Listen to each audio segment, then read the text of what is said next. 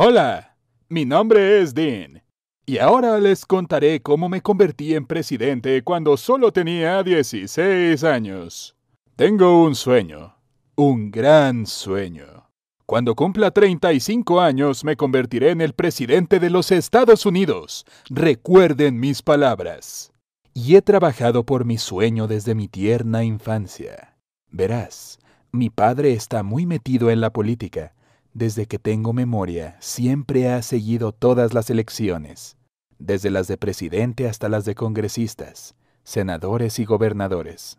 Cuando no hay elecciones, mira los debates políticos en la televisión y los discute con sus amigos. Yo también estaba siempre muy metido, y tal vez por eso me di cuenta desde muy temprano que quería elegir el camino de la política. Mi carrera política comenzó cuando acababa de graduarme de la escuela secundaria y entré a la preparatoria. Me inscribí en el consejo estudiantil de mi escuela. Sabía que un político era juzgado no solo por sus actos, sino también por su apariencia, y empecé a crear una imagen. Ah, tú sabes, usaba trajes formales, siempre estaba muy limpio y con el cabello en perfecto estado. Yo era bastante locuaz y trataba de hablar con elocuencia. Leía muchos libros con consejos prácticos sobre cómo hablar en público. Mis nuevos amigos de la escuela me molestaban al principio, pero pronto pararon. Supongo que se acostumbraron a que yo fuera así. Después de todo, el interés en la política y el trabajo social no es peor que la aspiración de convertirse en un exitoso bloguero de videos que pasa días y noches en la red. Ay, pero no obstante, me faltaban amigos cercanos. De verdad, con una excepción, una chica llamada Sara. Nos conocimos mientras ambos estábamos sirviendo en el consejo estudiantil, al que nos unimos prácticamente al mismo tiempo.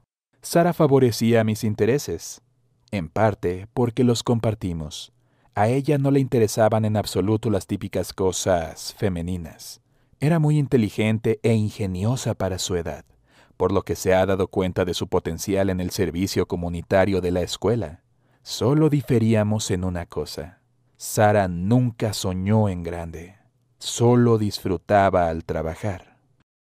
Dos años de servir en el consejo estudiantil de la preparatoria, y llegó el momento de elegir a un nuevo presidente de la escuela. Así que decidí postularme. ¿Por qué no? Había trabajado en casi todos los departamentos del consejo.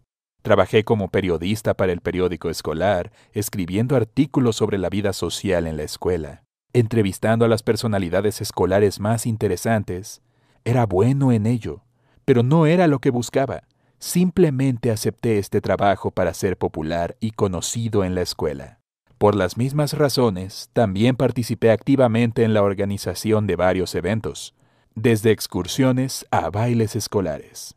Tuve algo de experiencia en ser responsable del presupuesto escolar, pero esta experiencia no fue tan agradable. Así que decidí guardar silencio sobre este tema en mi campaña electoral, pero en general no había trabajo en el comité en el que no hubiera estado.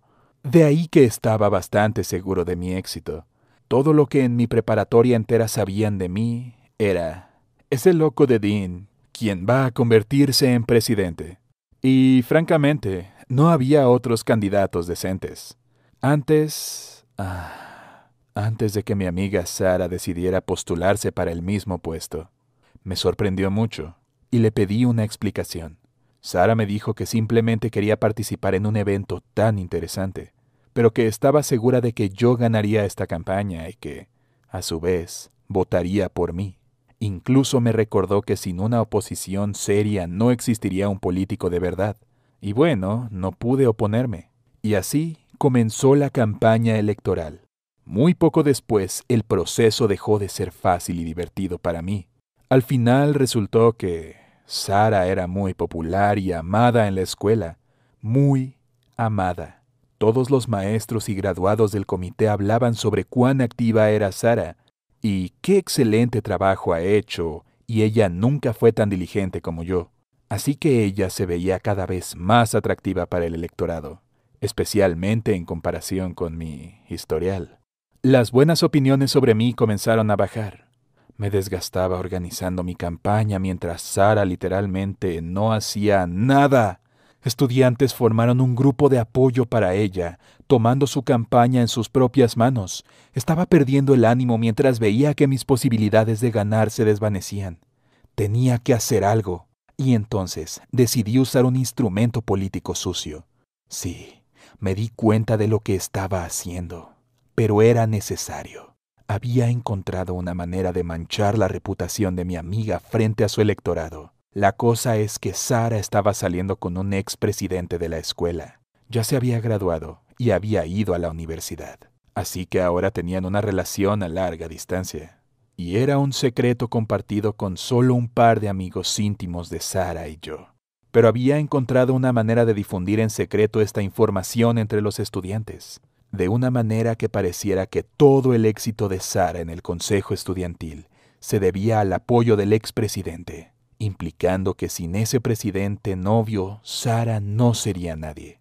Al mismo tiempo, difundir el rumor de que el expresidente todavía iba a gobernar nuestra escuela, haciéndolo de la mano de su novia y que Sara era una candidata falsa. Y, ya sabes, funcionó. Nadie quería ser engañado, por lo que Sara perdió la elección y ahora me convertí en el nuevo presidente de la escuela. Pero una cosa mala de toda la situación fue que Sara supo de alguna manera que era yo quien difundió los rumores. Así que perdí a mi mejor amiga. Pero fui electo. ¿No valió la pena? Y, sin embargo, echo mucho de menos a Sara. Parece que ahora mi victoria pagó a un precio muy alto. Todavía no puedo dejar de pensar en que me rebajé al nivel de la traición y del jugar sucio con tanta facilidad. Y eso lo lamento. Creo que probablemente es imposible jugar a la política de los grandes y mantener tus manos perfectamente limpias. Pero ya no quiero seguir jugando de manera injusta. Por favor, dime qué piensas sobre mi historia en los comentarios. Pero no me juzgues muy estrictamente y suscríbete al canal. Encontrarás muchas más historias interesantes aquí.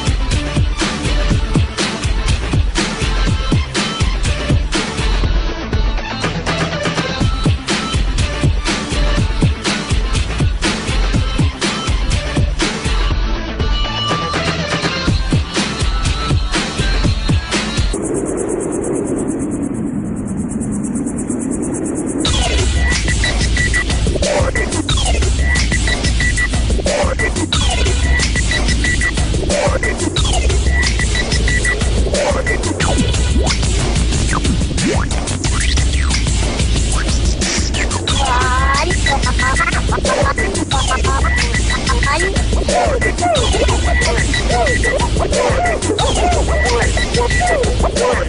one, one, one, one, one, one, one, one, one, one,